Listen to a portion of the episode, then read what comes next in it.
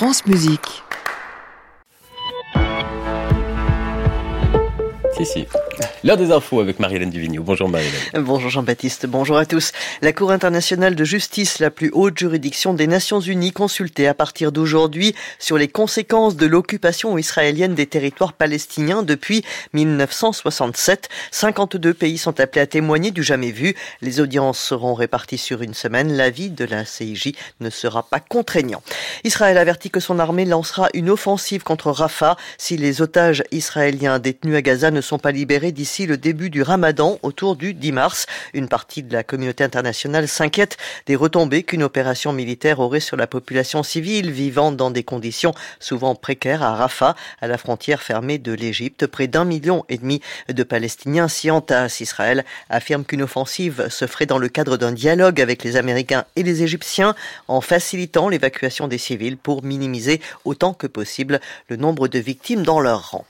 Trois jours après la mort dans une prison en Sibérie de l'opposant russe Alexei Navalny, son épouse, rencontre aujourd'hui à Bruxelles les ministres des Affaires étrangères de l'UE pour le chef de la diplomatie européenne, Joseph Borrell. Cette rencontre sera l'occasion d'envoyer un message fort de soutien aux combattants de la liberté en Russie et d'honorer la mémoire d'Alexei Navalny. En Russie, la justice a condamné de nombreuses personnes qui s'étaient rassemblées pendant le week-end pour rendre hommage à Alexei Navalny. 154 condamnations allant jusqu'à 14 jours de prison, rien qu'à Saint-Pétersbourg. Des groupes de défense des droits de l'homme et de, des médias indépendants font état de plusieurs condamnations similaires dans d'autres villes.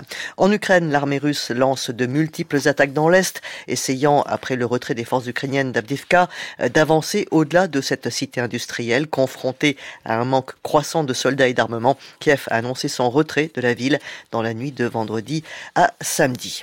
Le gouvernement français revoit à la baisse son estimation de croissance pour cette année. Le ministre de l'économie a annoncé qu'elle était ramenée d'1,4 à 1% pour tenir les ambitions budgétaires malgré des recettes fiscales plus faibles qu'attendues. Bruno Le Maire a dévoilé des économies immédiates de 10 milliards d'euros sur les dépenses de l'État. 5 milliards devront notamment être économisés sur le budget de fonctionnement de tous les ministères. Le gouvernement va également réduire de près d'un milliard l'aide publique au développement et abaisser d'un autre milliard l'enveloppe de l'aide à la rénovation énergétique.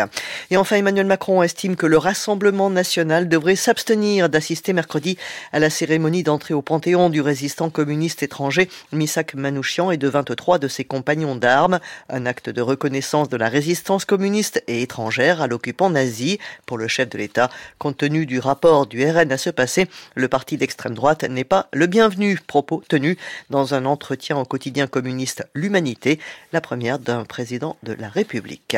À suivre Jean-Baptiste des Haubois, ancien mais pas vraiment, dans le reportage de Sophia Anastasio.